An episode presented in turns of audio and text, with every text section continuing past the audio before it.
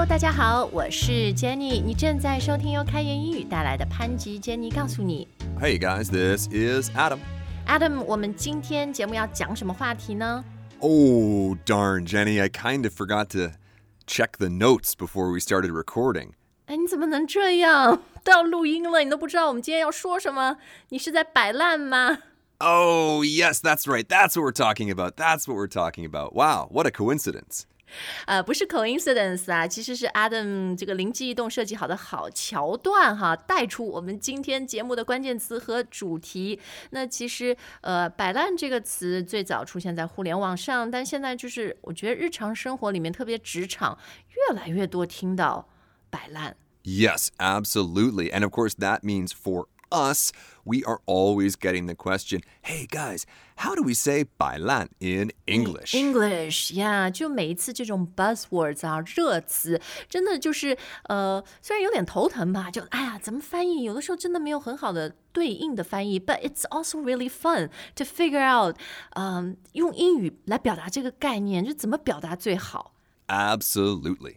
嗯，那我们今天会跟大家分享一系列哈英语里面摆烂的说法，而且呢，其中有一个我觉得 就是跟中文这个摆烂出现的 timing 也很像，是在英语互联网上也蛮红的，它就是摆烂这个意思的一个词。等一下我们会教大家。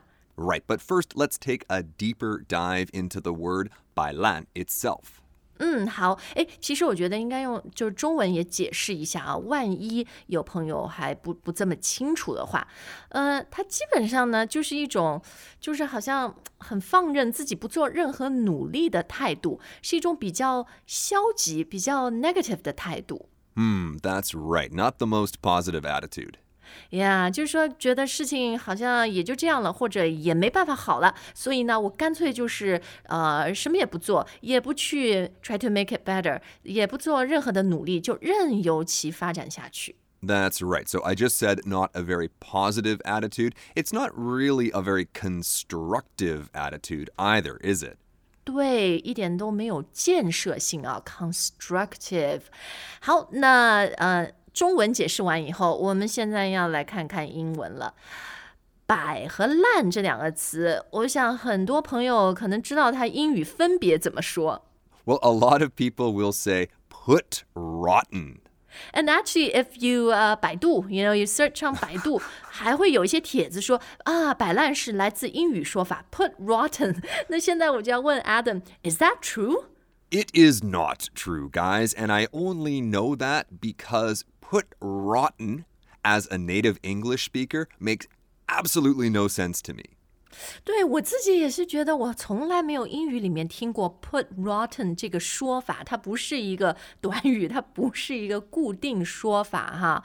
但是呢，我也看一些帖子说，摆烂其实是来自于 NBA。就是说，有一些球队嘛，他就故意呃输球，因为他想让自己的排名靠后一点，这样他接下来那个选秀 draft picks 的时候，他就能够比较有优先权，比较容易选到好的、有潜力的年轻球员。 Yes, so what I think probably happened was somebody took the phrase put rotten a little bit out of context. It was probably something about an NBA team putting rotten players on the court so that they can tank in order to have a better position for the next draft pick. 啊，呃，但是 NBA 的 commentator 解说员会说吗？They're putting rotten their players。 No, absolutely not. But they might have said the team has put rotten players on. A verb and an adjective. And somebody took that verb and adjective and said, oh, that must be a noun, and we'll call this activity, we'll call this action put rotten. That doesn't make sense. 呃、w e l l a more familiar word，呃，我虽然不是 NBA 的超级粉丝啊，但我也看一些球赛，就是经常他们会说 tanking，就这个 team 在 deliberately or purposefully tanking，是吧？Yes, exactly, exactly. 就是坦克车那个 tank，但它也可以做动词。So if you're tanking，就是基本上是比较有意图的，故意打得很烂。因为刚刚说那个他要比较好的选秀顺位嘛。Right. Well, tanking in daily speech is usually a pretty passive thing. Like the stock market might be tanking. 哎，股票大跌啊什么的啊。呃，那 tanking 是摆烂最对应的说法吗？是你今天要跟我们介绍的那个吗？ Well, like advertised earlier, part of the fun is in the discovery. So we actually have some other phrases to talk about first, and maybe we can come back to that question later. 嗯，呃，其实啊，我也不卖关子了，因为我想让大家特别的 pay attention to this next phrase，、我们要教你的，因为这个我和 Adam 都一致觉得它是和中文的摆烂最最最最 equal 或者 equivalent 最对应、最相似的。 I would say cousins. Definitely cousins. Definitely related. Pretty close. Probably have the same hair color, same height. 对，所以呢，英文的摆烂你可以这样说。 Quiet quitting.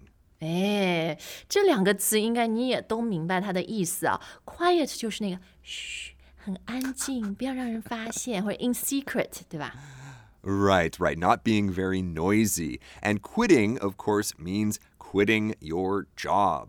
哎，就辞职。那么这个 quiet quitting 是什么？你偷偷走了，你不拿 severance，不拿离职赔偿金吗？ Hey, can I have my severance? 是不是这意思呢？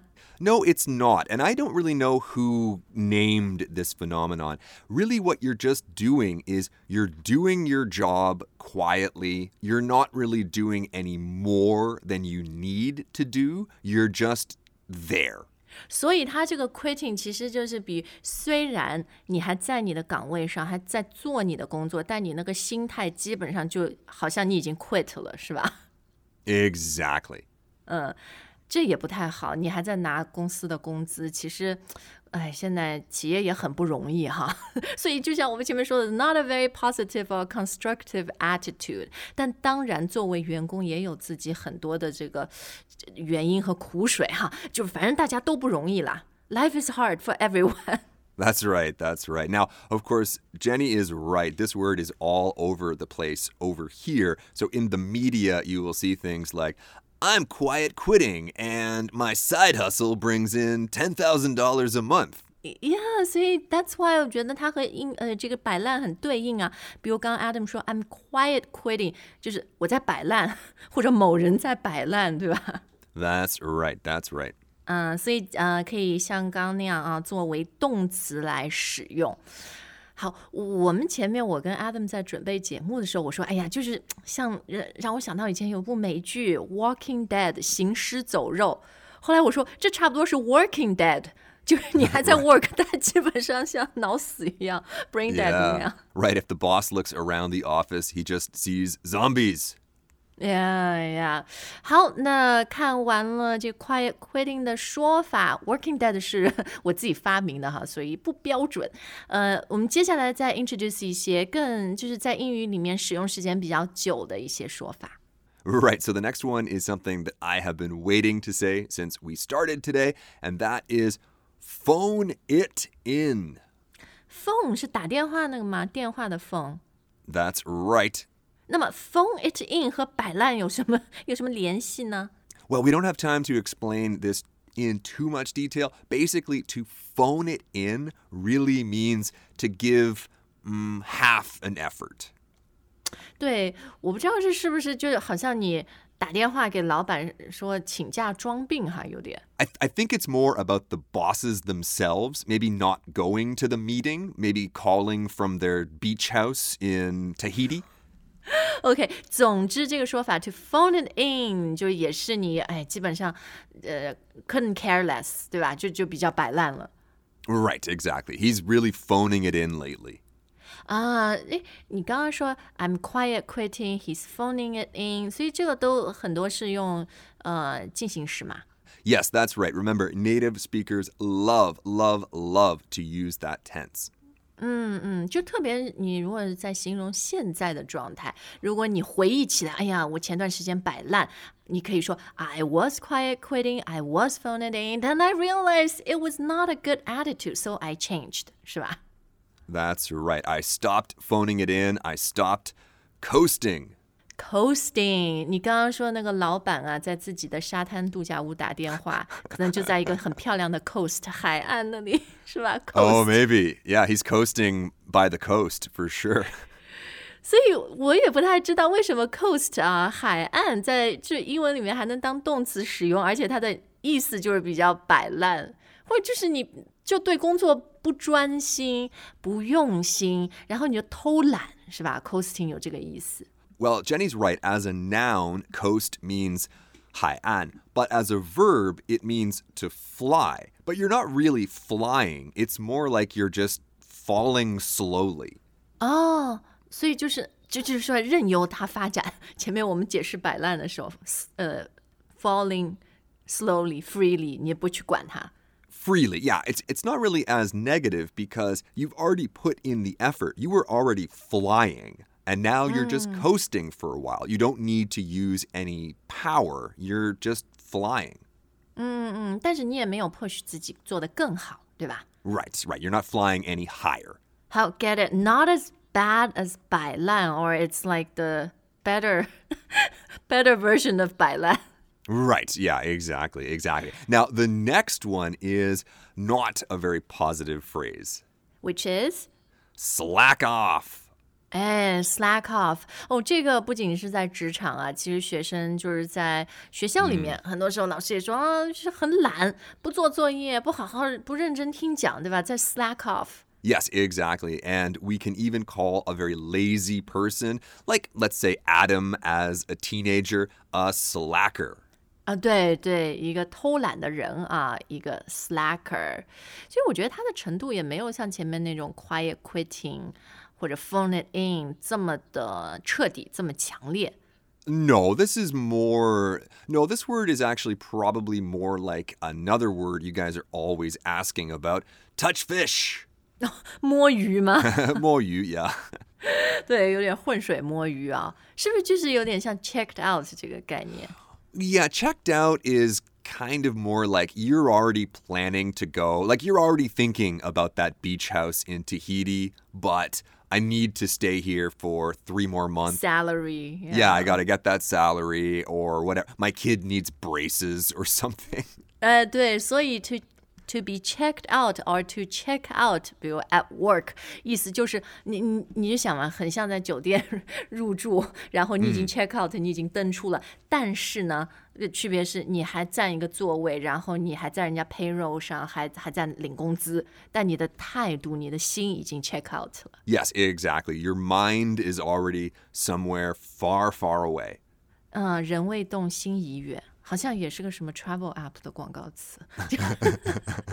好，那我们今天要教大家最后的一个和摆烂很很相似的英语说法，这个和毛巾有关，又让人很无厘头了。That's right. Throw in the towel. Throw in the towel，呃，towel 就是毛巾，这里 throw in 是什么？丢进去，丢到哪里去呢？Into the ring, into the boxing ring. 拳击吗？Yes, so this idiom comes from boxing and it really just means give up. If you are giving up that fight, you throw the towel into the ring. 嗯，对对对，就有点像在工作上那种态度，就呃无心恋战，throw in the towel。